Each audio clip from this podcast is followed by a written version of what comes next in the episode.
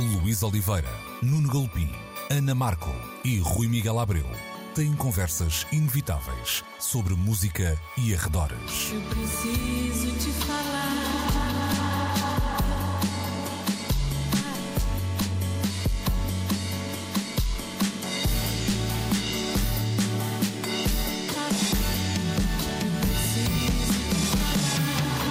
Agora na Antena 3.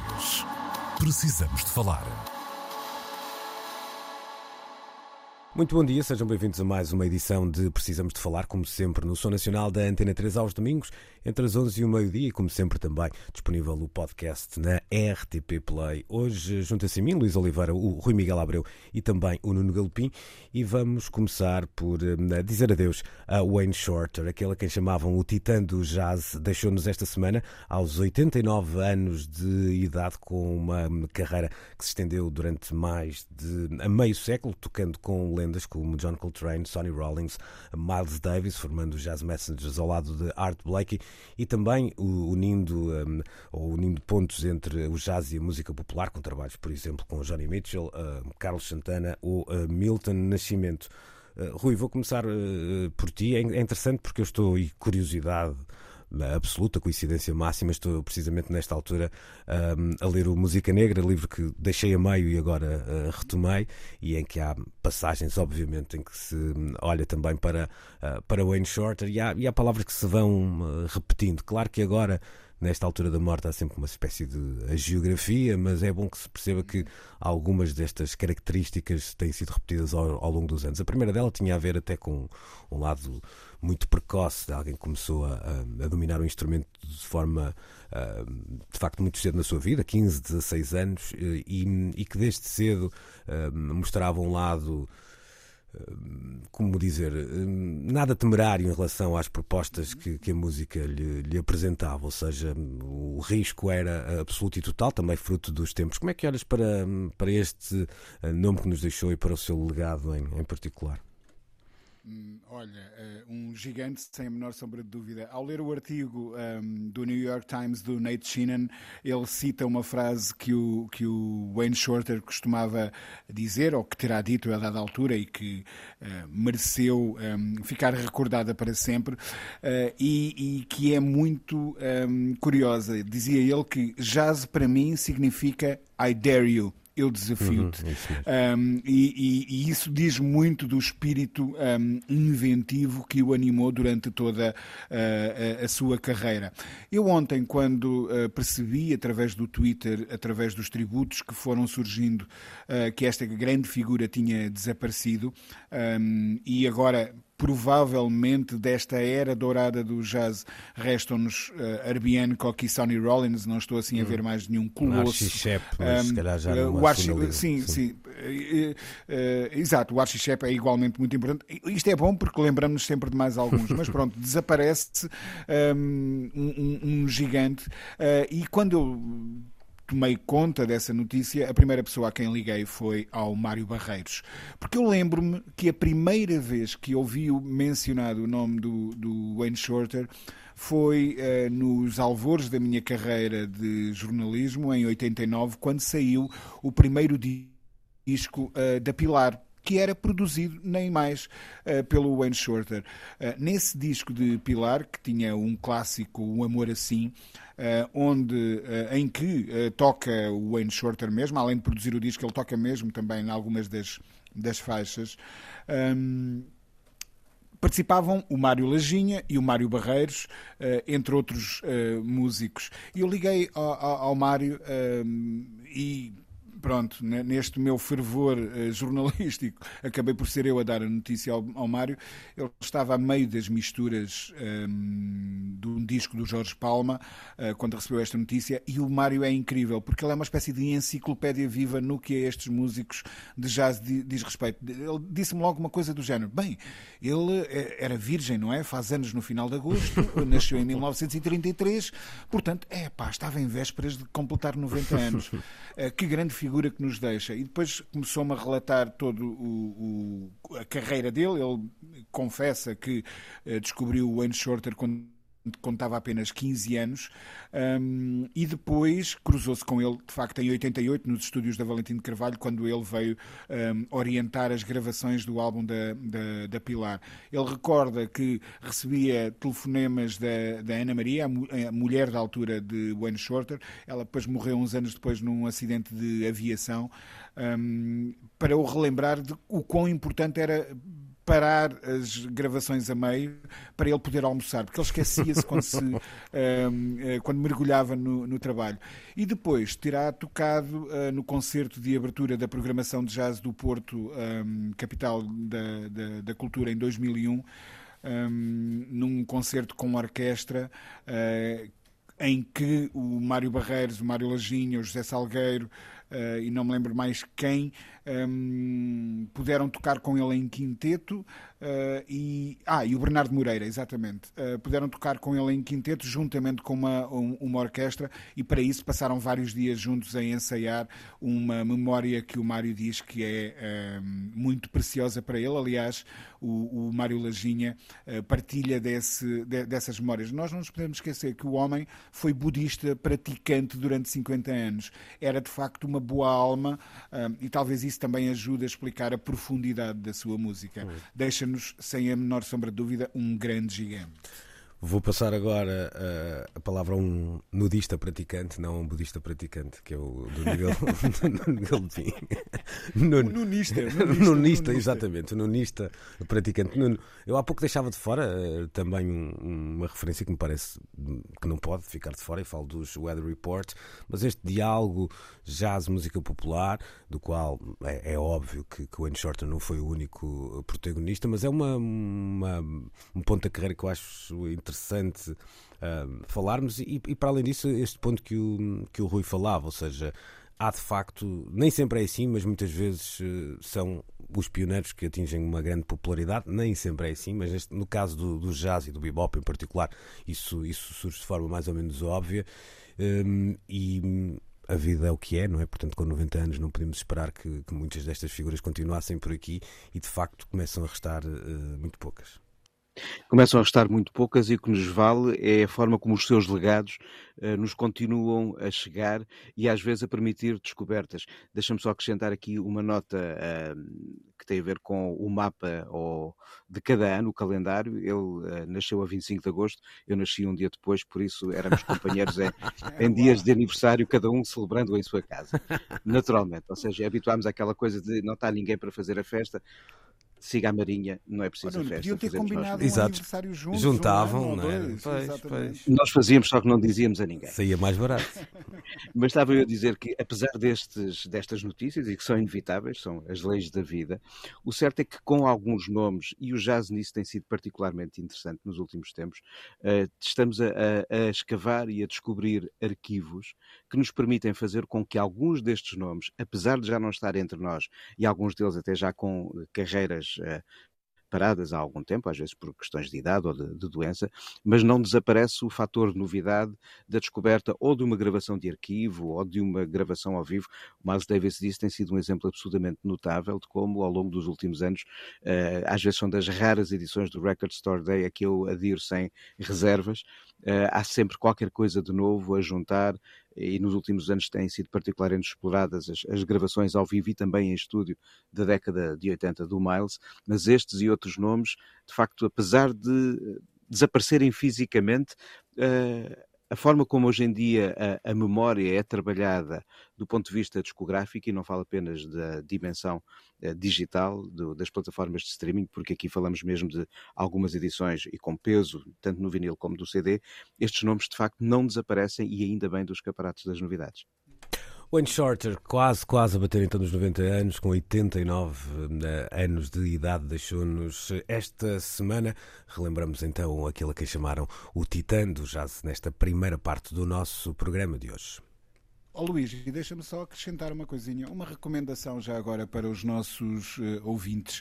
Se quiserem uh, uma boa porta de entrada no universo do Wayne Shorter, podem sempre ir escutar um dos meus discos favoritos da década de 70, o Adja, dos hum, Steely Dan, claro. onde ele também faz uma bela perninha. Uhum. Bela e, referência. E assim até diria que se não tivesse Wayne Shorter continuava a valer eh, também como uh, uma belíssima sugestão, mas assim sendo faz, faz todo o sentido. Com este ponto de honra, vamos dizer assim, fazemos aqui a nossa primeira pausa. Precisamos de falar. Ora, falamos agora de David Bowie, ele pode estar de volta aos palcos em formato Avatar. Isto um, replicando mais ou menos o modelo que aconteceu com os uh, ABBA. A notícia foi avançada em Inglaterra pelo Sunday Mirror, que uh, fala que a ideia passa por recriar então o carisma e a teatralidade elétrica de uh, David, de forma que um, possa ser agora apreciada de, de, uma nova maneira e para um novo público. Uma notícia que assustou Nuno Galpim eu diria que também estou assustado com isto. Uh, mas, Nuno, uh, eu, te, eu, tenho a ideia que o espetáculo do Zaba foi ora muito elogiado, ora muito desprezado. Mas é algo é, mas é completamente diferente disto. Então, explica. Não tem nada a ver. Os quatro elementos do Zaba foram eles quem desenhou o espetáculo, foram eles quem investiu os fatos para permitir a digitalização dos movimentos, foram eles que de facto tocaram com outros músicos o que é visto depois com avatares, ou seja, os ABBA criaram o espetáculo e apesar de haver entidades digitais a apresentá-los naquela sala especialmente criada em Londres para que uh, este The Voice seja diariamente apresentado, mas há um envolvimento físico real dos quatro músicos na criação da ideia e na sua concretização tecnológica. Bowie nunca pensou nisto. Bowie já cá não está. Quem tem a ideia não vai fazer exatamente o espetáculo de avatares.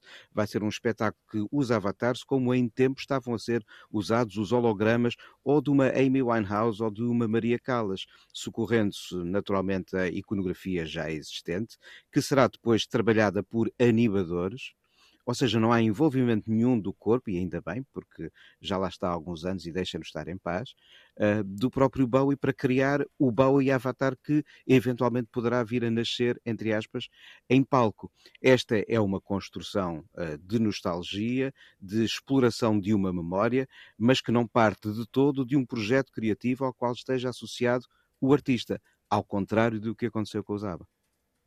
Há, há, aqui poucas notas ainda sobre o projeto em, em particular, mas uh, esse lado parece-me um, um, ponto de vista mais do que, do que válido. Há aqui uma, um, um, outro ponto que eu gostava de trazer para cima da mesa, que é o lado da maneira como estes espetáculos estão uh, no mercado em comparação com, com os espetáculos reais, vamos dizer assim. Se isto fosse só e apenas uma extravagância, vamos dizer assim, não é? Uh, isto chocaria-me menos e pronto, quem gosta, gosta, quem não gosta, não gosta, tudo, tudo bem.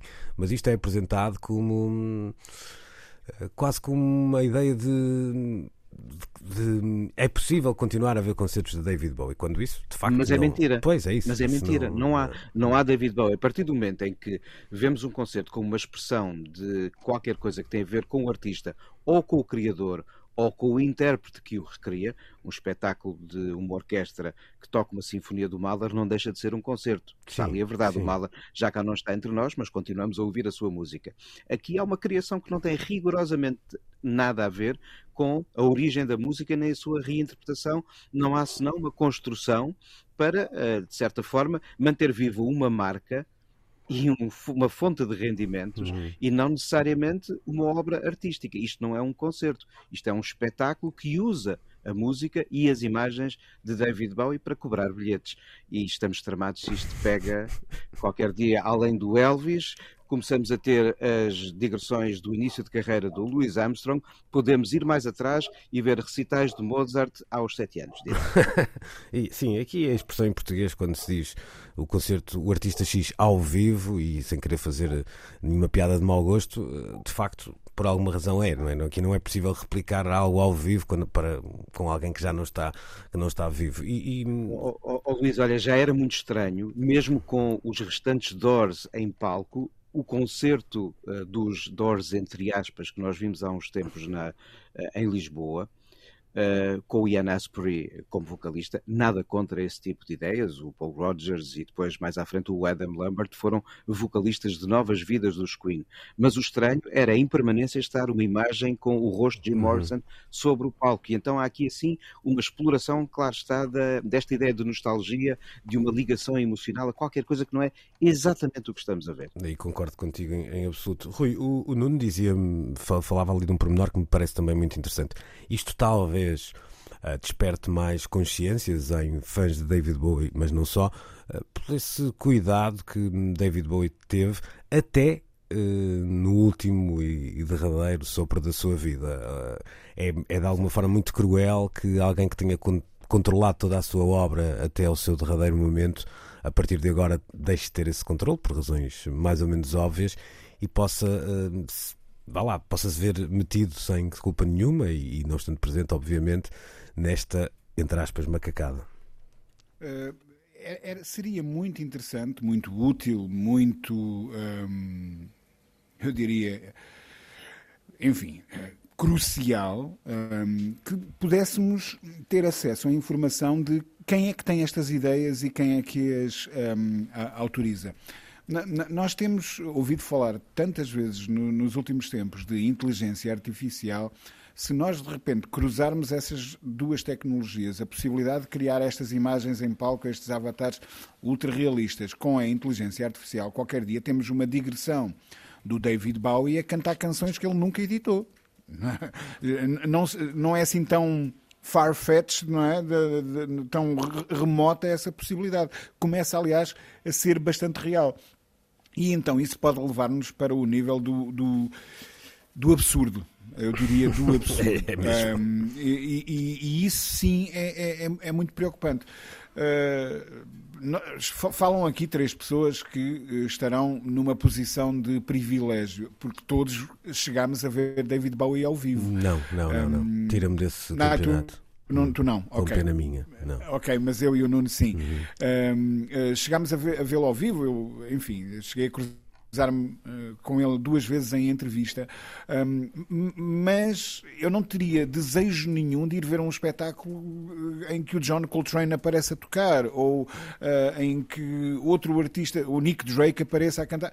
Não, teria mesmo interesse absolutamente nenhum, por muito que eu ame a, a, obra desses artistas. Acho que seria do domínio do. Eu, eu, não me ocorre outra palavra melhor do que Sim, é, absurdo, de facto. É? A ideia de farsa está aqui muito presente, não é? De, exatamente. Eu acho que isto levanta levanta uma questão uh, ética e talvez por ser uh, Bowie uh, o artista em questão, por ser, como dizia alguém, que sempre foi visionário e arriscou, e até neste um, campeonato, digamos assim, das Exatamente. ferramentas tecnológicas à sua disposição sempre as usou, mas a, a, minha pergunta foca um bocadinho na, na parte ética, ou seja, da mesma maneira que com algumas nuances. Nós fazemos isso, por exemplo, ao nosso corpo, quando achamos que ele deve ser ou não deve ser doado à ciência, entre aspas, ou pelo menos os nossos órgãos uhum. devem estar uh, disponibilizados para, para poder salvar alguém no futuro. Vamos, ou estamos a aproximar de um tempo que, precisamente por essas ferramentas todas disponíveis que temos à, à, à nossa frente, da, da inteligência artificial, aos deepfakes, etc., talvez fosse interessante que ficasse lavrada em ata, vamos dizer assim, eh, as vontades exatamente. últimas de artistas como estes para que isto não aconteça provavelmente terá que ser criada esta ideia de um, de, um, de um, testamento em que nós autorizamos os limites uh, das possibilidades digitais de exploração da nossa memória. Isso começa a ser um cenário bastante provável, sobretudo para artistas desta dimensão, não é? Porque aqui é diferente de, do catálogo e da obra, não é? Uma coisa é. Naturalmente, é... olha, hum. vi aqui um caso, o, o RG deixou uh, bem claro que não permitiria que outros criassem aventuras de um Tintim e isso durante um arco de tempo.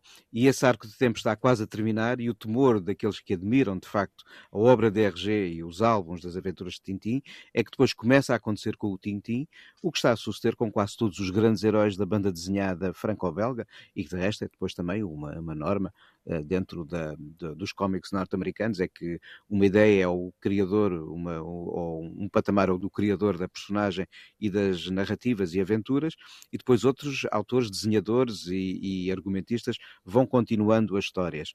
Há um lado autoral diferente uh, na BD franco-belga e outras formas de BD face ao que é o universo do, dos cómics norte-americanos, naturalmente, mas uh, assusta-me a ideia de outros começarem a fazer tintins sem ser o RG. Há uma ideia mais de continuação de uma marca do que continuação de uma obra, porque a obra está associada ao autor e o autor já cá não está. Pois, e eu há pouco estava a, a pôr de lado o catálogo, embora também abra possibilidades, muitas delas absurdas e, e bizarras, como as que o Nuno, está, as que o Nuno e o Rui estavam a referir. Ou seja, não é por, uh, por não implicar um concerto ao vivo ou uma apresentação como um avatar, o que quiserem chamar, eh, que mesmo as possibilidades de gestão de, de, catálogo não podem ser eh, aqui e ali bizarras. Dá-me a ideia que, uh, estando nas mãos erradas, como é lógico, não é? Dá-me a ideia que aqui há uma. Epá, não tem outra palavra, acho que há uma necrofilia quase um, absurda e até meia, meia pornográfica Epá, nisto, não é? Hum. dá razão àquela, àquela frase horrorosa que diz que death is a good career move, ou seja, a morte é uma boa jogada de carreira para artistas. É uma coisa horrorosa e de facto não é jogada de carreira nenhuma, mas o facto hum. é que o momento da morte dos artistas desperta uma sede de recordação hum. e muitas vezes de vendas. Vimos isso quando desapareceu o Michael Jackson, o Prince, Sim, mas, o Bowie. Claro, mas, e aqui mas... assim é, é, depois o patamar a seguir desta, desta ideia de, de, fascínio pelos que desapareceram. É que por vezes esse, esse essa jogada de carreira, entre aspas, como é, como é lógico, aspas, claro. chama também a atenção de muita gente que poderia estar menos atenta à, à, validade dessa obra, etc. Portanto, terá também alguns méritos. Aqui dá-me a ideia que é um bocadinho uma, uma exploração pela, pela exploração. Sim, sim. E, e volto a dizer, por mais que Bowie fosse alguém muito perto de, de da vanguarda até no lado da tecnologia, tenho muitas dúvidas que. Tudo que, isto é muito estranho. Sim, que alinhasse num, neste campeonato, pelo menos. Por ele... Vê, por exemplo, o que aconteceu com o Todd Haynes. Não foi autorizada a utilização de música do Bowie para o Velvet Goldmine, que claramente tem Bowie nas entrelinhas de tudo o hum. que é personagem e narrativa o Bowie sempre controlou com uh, um pulso de ferro a utilização da sua imagem, da sua música e da sua obra em algo que não fosse o que ele estava a fazer ou algo com o qual ele concordasse. Como foi o Lazarus, a peça de, de teatro que ele acompanhou, não é o autor, mas acompanhou mesmo em final de vida. E isto foge completamente a toda essa forma de trabalho. E olha, olha, vê o exemplo da forma como está a ser utilizado o arquivo de, de Prince foi entregue a, controladores de um estate que, com um rigor invulgar, estão a saber trabalhar muito bem a forma como o material daquele mítico de volta nos vai aparecendo e de uma forma que o próprio príncipe provavelmente poderia estar a fazer. Uhum.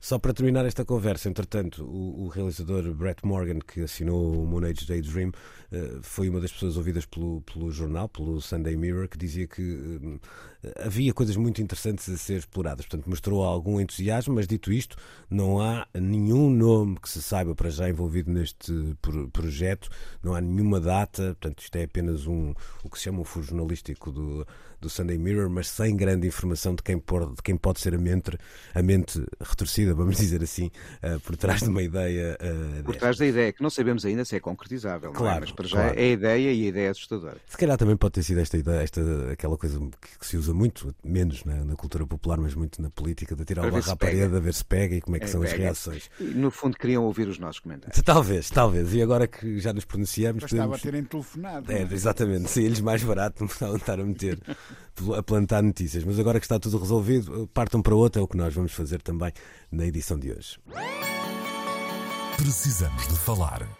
Olhamos novamente para o streaming para traçarmos um retrato do que se está a passar nos últimos dias e são dias agitados para as diferentes plataformas de uh, streaming. Os números dos últimos meses, em particular do final de 2022, dão conta de quedas nas subscrições e aqui à cabeça surge a Netflix, mas há muito mais a envolver estas plataformas. Por um lado, uma espécie de limpeza de arquivos que tem irritado muitos, muitos utilizadores e até uma transferência às vezes de plataforma para de uma plataforma para outra das mesmas séries. Há também uh, um sinal de alerta que é dado com algumas séries que ficam em aberto, e eu no outro dia tinha uma, uma discussão aqui até na rádio com o Nuno Reis sobre isso, e depois dei-me ao trabalho de pesquisar e percebi que há muita gente a queixar-se disso, ou seja, a série que é pensada para poder ter duas, três temporadas, mas correndo mal à primeira, acaba por não as ter e fica completamente no vácuo, um, um final aberto, que não é nada que não aconteça nos livros uh, ou em muitos, muita e, literatura. E na própria história das, da história das séries criadas para televisão linear de outros tempos pré-plataforma. Mas a questão é que eram pensadas assim, não é? Muitas vezes uh, também. E desta vez ficam completamente na mão de quem paga e isso pode implicar uma história deixada a meio. E por último, esta história de gerir o fim da partilha das passwords, as, a possibilidade da introdução de anúncios, a gestão de expectativas, diria eu, entre plataforma e consumidor. A Wire, num, num, podcast que eu partilhei com os meus colegas, e o podcast uh, chama-se já agora Gadget Lab e é muito. Uh, é interessante de ouvir, não todas as semanas, devo dizer, mas muitas vezes é interessante de ouvir. Uh, lança o, tema de uma maneira interessante. Fala do fim da era dourada do streaming, não necessariamente tendo em conta o lado da criatividade, não, não, não há ali nada de antigamente é que era. Uh, o que há é uma maneira de olharmos para a maneira como consumimos essas séries, ou seja, a ideia de tudo disponível em todo lado ao mesmo tempo e para sempre, essa parece que começa mesmo a ficar. Uh, para trás. Como é que disseste? Tudo disponível ao mesmo lado e para sempre? Parece título de um filme candidato Exatamente, exato, exato, exato. Era, não, não foi propositado. Uh, Rui, de um ponto de vista pessoal, não é muitas vezes isto que, que, que aqui tentamos trazer, tentamos produzir um bocadinho de pensamento que extravase os nossos consumos. Hum, mas como é que tu achas que isto, por exemplo, num, num, utilizador como tu, pode ter um impacto? E eu estou a falar aqui muitas vezes desta, desta ideia de, eh, de expectativas, ou seja, tu pagas por um serviço, de um momento para o outro o serviço deixa de ser exatamente igual, porque deixa de te permitir, por exemplo, partilhar uma password, por exemplo, passa a ter um arquivo muito menos profundo do que era nos meses uh, anteriores. Há aqui uma, uma reação uh, que às vezes é um bocadinho gutural e emocional perante estas coisas. Como é que tu, uh, tu na tua experiência de utilizador pessoal, tens lidado com isto? Olha, eu devo dizer que, como metade do planeta, muito provavelmente, quando a pandemia começou, uma das coisas que eu tive a oportunidade de fazer foi de instalar o Netflix na casa dos meus pais, para eles também se poderem distrair um bocadinho. Um, e na altura, uh, eu, eu creio que todos nós, as pessoas, todas as pessoas que partilhavam um, passwords, o faziam uh, com aquele sentimento de, ok, eu sei que estou aqui a. Se não era quebrar a lei, era contornar a lei. Pá, não sei, havia assim um, uma dose de marotice associada a isso, tipo, toma lá capitalismo. Mas olha, que a própria, a mas olha que a própria Netflix cavalgou essa onda, porque é fez verdade, uma, própria, é uma comunicação que passava, já não me lembro qual era o claim exato, mas havia qualquer coisa como amor é partilhar uma password, assim, uma coisa qualquer, não sei se lembras disso. Portanto, houve tempo que, uh, houve um tempo em que isso até era. Jeito, exatamente, é? exatamente. Triste amor, não é? Entretanto, os, os, meus pais há umas semanas mudaram de, de televisor um, e, e, quando eu voltei a Coimbra, voltei a reinstalar-lhes a Netflix. Um, e quando cheguei a casa, tinha uma surpresa no meu e-mail: tipo, já foi detectado, uh, vamos aumentar a sua tarifa para não sei quanto, mais uns euros por, por, por mês. Ao que eu reagi pensando assim: ok, é justo, uh, e, e a questão ficou por aí. O que me fez pensar nos dias seguintes foi cada vez mais é premente a nossa necessidade de gerirmos a nossa carteira um, de, de, de, assinaturas. Eu, eu lembro-me bem de, a dada altura, um, a minha paixão por revistas de música uh, me obrigar a dosear o ímpeto quando chegava a, a, a lojas como uh, o Under the Cover, por exemplo, em que eu tinha que tomar decisões. Ok, eu não vou poder levar todos os meses todas as revistas que me interessam. Um, vou ter que, olhando para a capa e para os conteúdos, uh, tomar decisões. Este mês deixo esta aqui, uh, não interessa tanto quanto esta, um, e nós vamos ter que passar a fazer a mesma coisa com as assinaturas.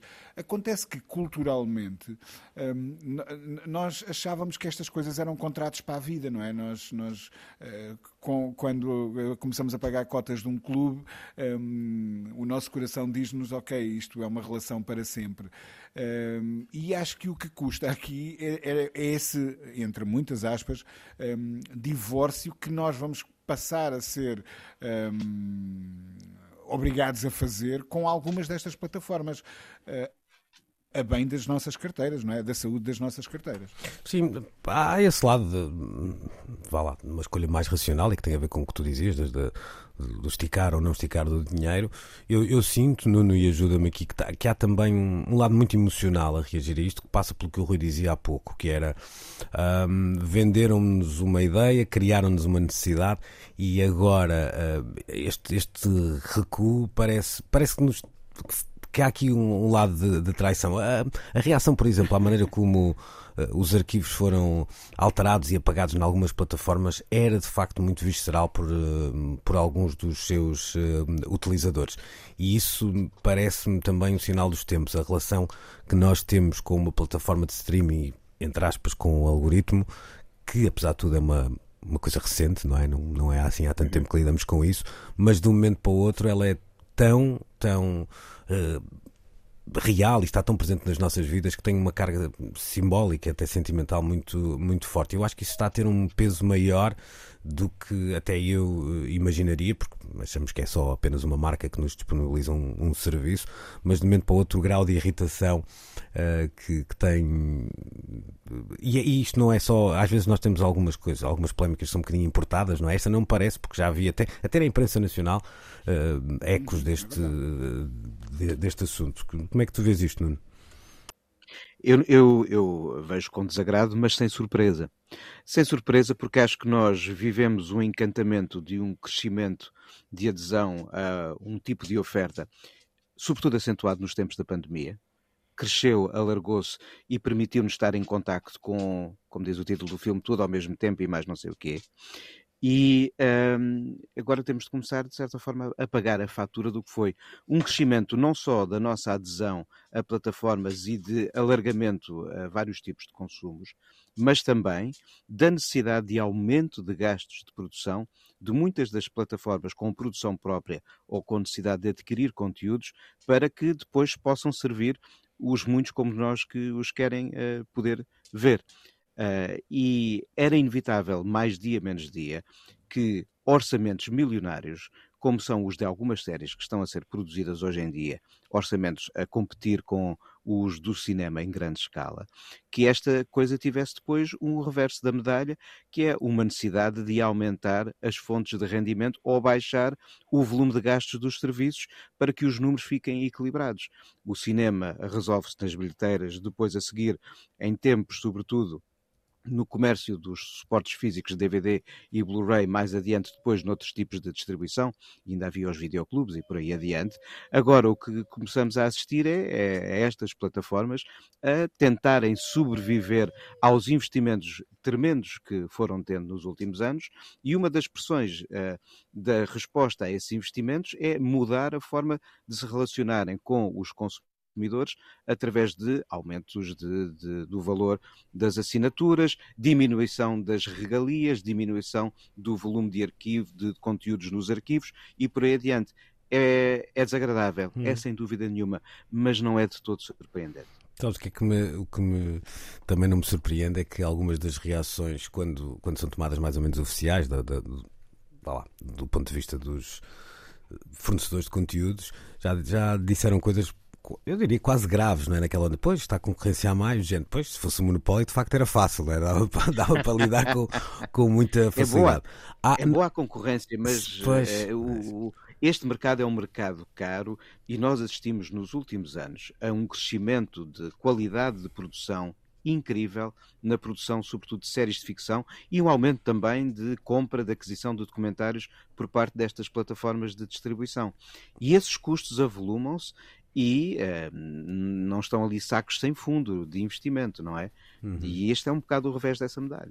Hum. Uma das notas que fica também, e isso foi perceptível também na conversa que falava há pouco do, do podcast The Wire, tem a ver com. Um, algum nicho de mercado nestas plataformas que não tem sofrido com isto e não seria o mais óbvio. Por exemplo, um, vá lá, a plataforma Criterion, conhecemos a Criterion Collection e mais não sei o quê, não é?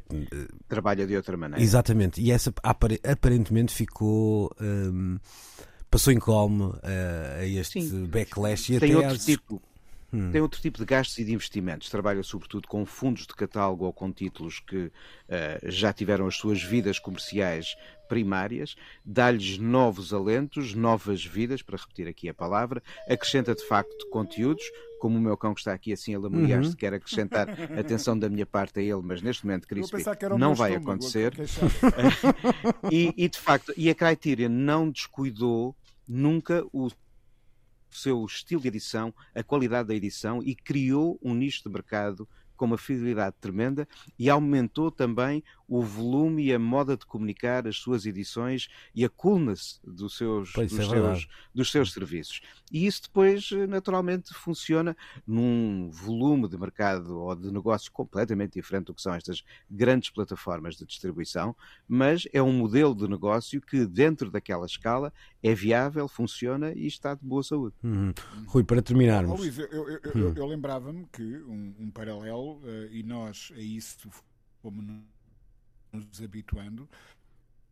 Um, é o caso de alguém que passa a assinar um jornal quando um determinado colunista equipa e de repente essa pessoa pode desaparecer uh, uh, e, e, não, só porque assinamos não significa que se vá manter para sempre naqueles quadros, não é? Hum. Uh, e portanto nós temos também que nos habituar a isso, a, a, esse tipo de volatilidade dos conteúdos dentro das plataformas, acho eu. Sim, embora aí haja um. é, é menos normal tu ires recuperar um um artigo do colunista A, B ou C do que reveres uma série que gostavas muito, até isso, até televisão linear tem isso, não é? Um, mas, mas percebo o teu ponto de vista. Há aqui uma, uma, uma última questão que eu queria deixar, Rui, já agora é que tem a ver com esse princípio de um final de, de uma era dourada. Nós estamos a, a falar aqui ainda um bocadinho a quente e a perceber que é algo que está a acontecer nas nossas vidas, essa tal necessidade de escolha uh, do, da plataforma A em detrimento da plataforma B, chegará uma altura uh, em que isto vai trazer algumas consequências quando, como dizia aqui o Nuno, estas produções também caras uh,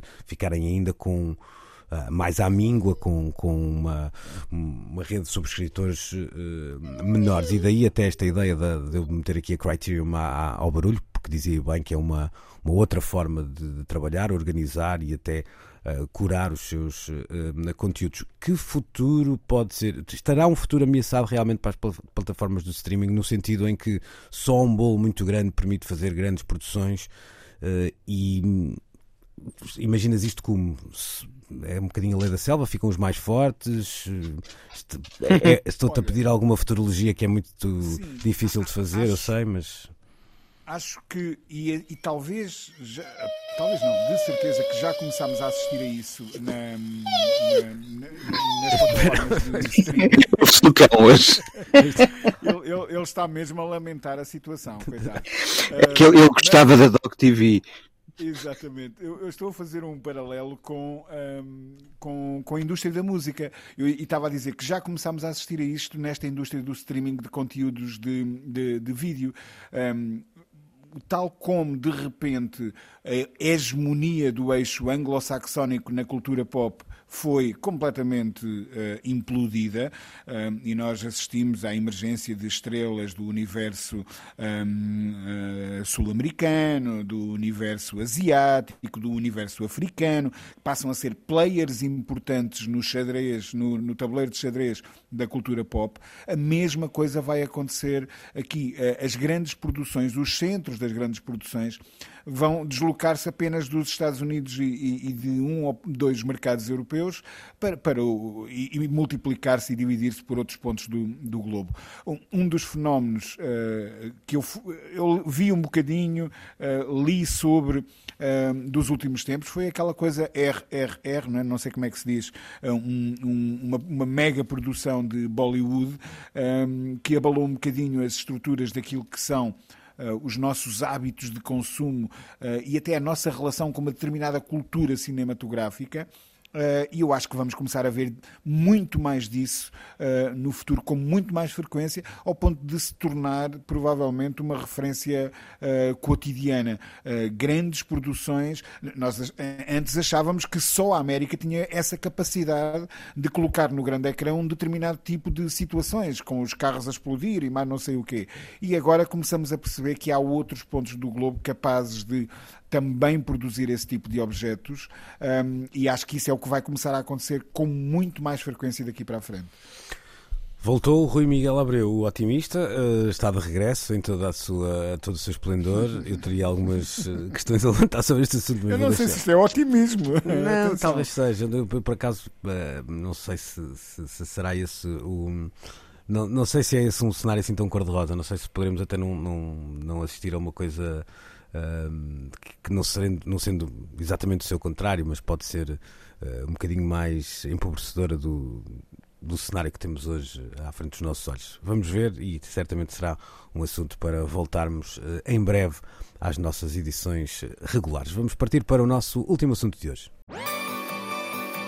Precisamos de falar. A cantora portuguesa Ana Moura vai andar em digressão pela Europa com uh, Stromae, uh, assegurando então a primeira parte de alguns dos concertos do músico uh, belga, cuja última digressão passou, por exemplo, por Portugal no último verão, concerto no uh, Nós Alive, e os primeiros concertos desta novíssima digressão de Stromae começam já no próximo, neste fim de semana, já há ou melhor, começaram uh, este sábado e esta, este domingo os primeiros concertos em Bordeaux, seguem-se outras datas também em território uh, francês. Como é que te chegou esta notícia? Como é que te chegou, não, mas como é que recebeste esta notícia? Uh, há aqui um, uma mudança de, de paradigma, não é? Um, uma artista que passa para salas diferentes, mesmo que às vezes possam ser a mesma sala, mas em contextos muito uh, diferentes. Uh, a namora que conhecíamos das últimas digressões para esta que se apresenta um, agora. Dito isto, há sempre aqui uma. Uh, eu acho que toda a gente já ouviu esta conversa de, de, músicos, é sempre muitas vezes visto como um presente, mas um presente, não vou dizer envenenado, mas um presente que às vezes traz aqui um, aqui ali algo de amargo esta história de abrir concertos para uh, figuras populares, porque vamos ser Uh, todos nós já passamos por essa experiência de ir ver um concerto de uma figura maior e, e, estar à espera que realmente comece esse concerto e ter um grau de atenção menor com os, os opening acts. Portanto, há sempre aqui estes dois pesos e duas medidas. Mas como é que viste esta, esta notícia? Já houve momentos em que as primeiras partes até superaram as segundas. Não me esqueço dos Guns N' Roses aqui há uns valentes anos em Alvalade. Bem melhor foram os... os Faith No More antes, ah, Pensava que os Guns tinham sido melhor que os Roses. Isso aqui era assim. Não. não, nem os Mode na... não, era Depeche Mode ou Happy Mondays na, na primeira não Happy Mondays na primeira parte do Santana por exemplo foi bem interessante. Por exemplo e olha lá vou falar dos meus amigos os Duran Duran ganharam muito quando fizeram primeiras partes de Blondie nos Estados Unidos e de Hazel O'Connor no Reino Unido em 1980 às vezes eh, é certo que o público está à espera de qualquer coisa, mas quando pode haver algo de afinidade ou um potencial de surpresa associado àquele momento, eh, quem faz a primeira parte pode garantidamente tirar partido de estar associado a artistas maiores em termos de exposição mediática naqueles territórios, como é o caso do Stromae. Eh, não nos esqueçamos que ele deu-nos o, o espetáculo visualmente mais exuberante da última edição do Nós Alive, em Lisboa. E a música da Ana Moura carrega uma certa exuberância, que não sei como é que se vai manifestar em palco, mas carrega uma certa exuberância nesta sua nova expressão. E não é de todo estranho à Ana Moura a convivência com artistas e com espaços de palco ligados à música pop rock, do Prince aos Rolling Stones. Acho esta, eu, acolhi com, com bastante agrado e acho que é um passo interessante para começar a revelar, como tu dizias, a Ana Moura a outros públicos, para além daqueles que até aqui acorreriam mais facilmente aos circuitos da world music, que são aqueles que estão habitualmente receptivos aos caminhos das digressões dos fadistas portugueses. É isso, Rui. Depois do disco há aqui também há um, um novo começo, uma, uma, uma carreira nova, vamos dizer assim, ao vivo para, para a Namora que, que tem se calhar nestes, nestas primeiras datas, esse primeiro momento. Uh, olha, um, eu fui uh, conferir agora e o Stromae tem cerca de 11 milhões de ouvintes por mês no Spotify. A Ana Moura tem 300 mil. Eu diria que foi um career move muito inteligente por parte da Ana Moura. Ela está-se está a expor a uma hum, audiência que aceita uh, um artista que é ele próprio inovador, um, cutting edge e, e, capaz de explorar novos caminhos. Portanto, estará muito receptivo a esta nova postura artística que ela está a, a, a explorar. E, portanto, uh, se calhar vamos assistir a estes números da Ana Moura a crescerem uh, exponencialmente ao longo da digressão. e, portanto, eu vejo isto como uma coisa muito positiva e até muito inteligente por parte dela devo dizer. Também Somos acho, dois. Também acho. Somos e, três. Sim, e, e, tenho a ideia de. Se calhar não consigo dizer mais uh, cinco nomes que pudessem casar tão bem com essa ideia de popularidade significativa, não é? Uh, e, e, uma, e um casamento artístico que pudesse resultar desta forma. Ou seja, é, é, claro que há artistas que podíamos imaginar neste casamento, mas provavelmente não chegariam aos quantos milhões eram, Rui?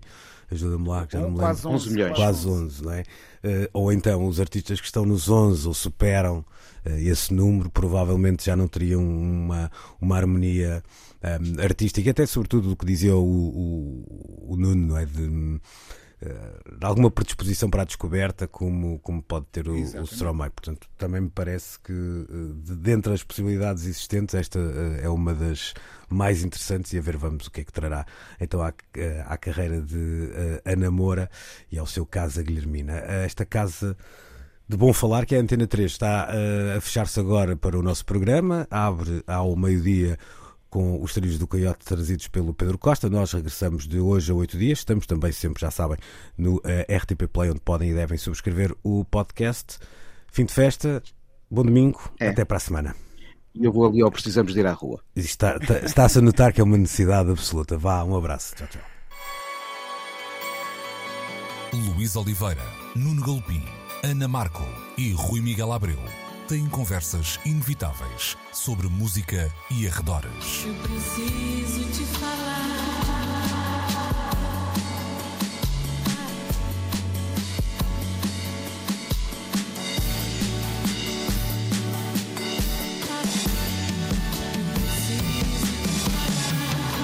Agora na Antena 3. Precisamos de falar.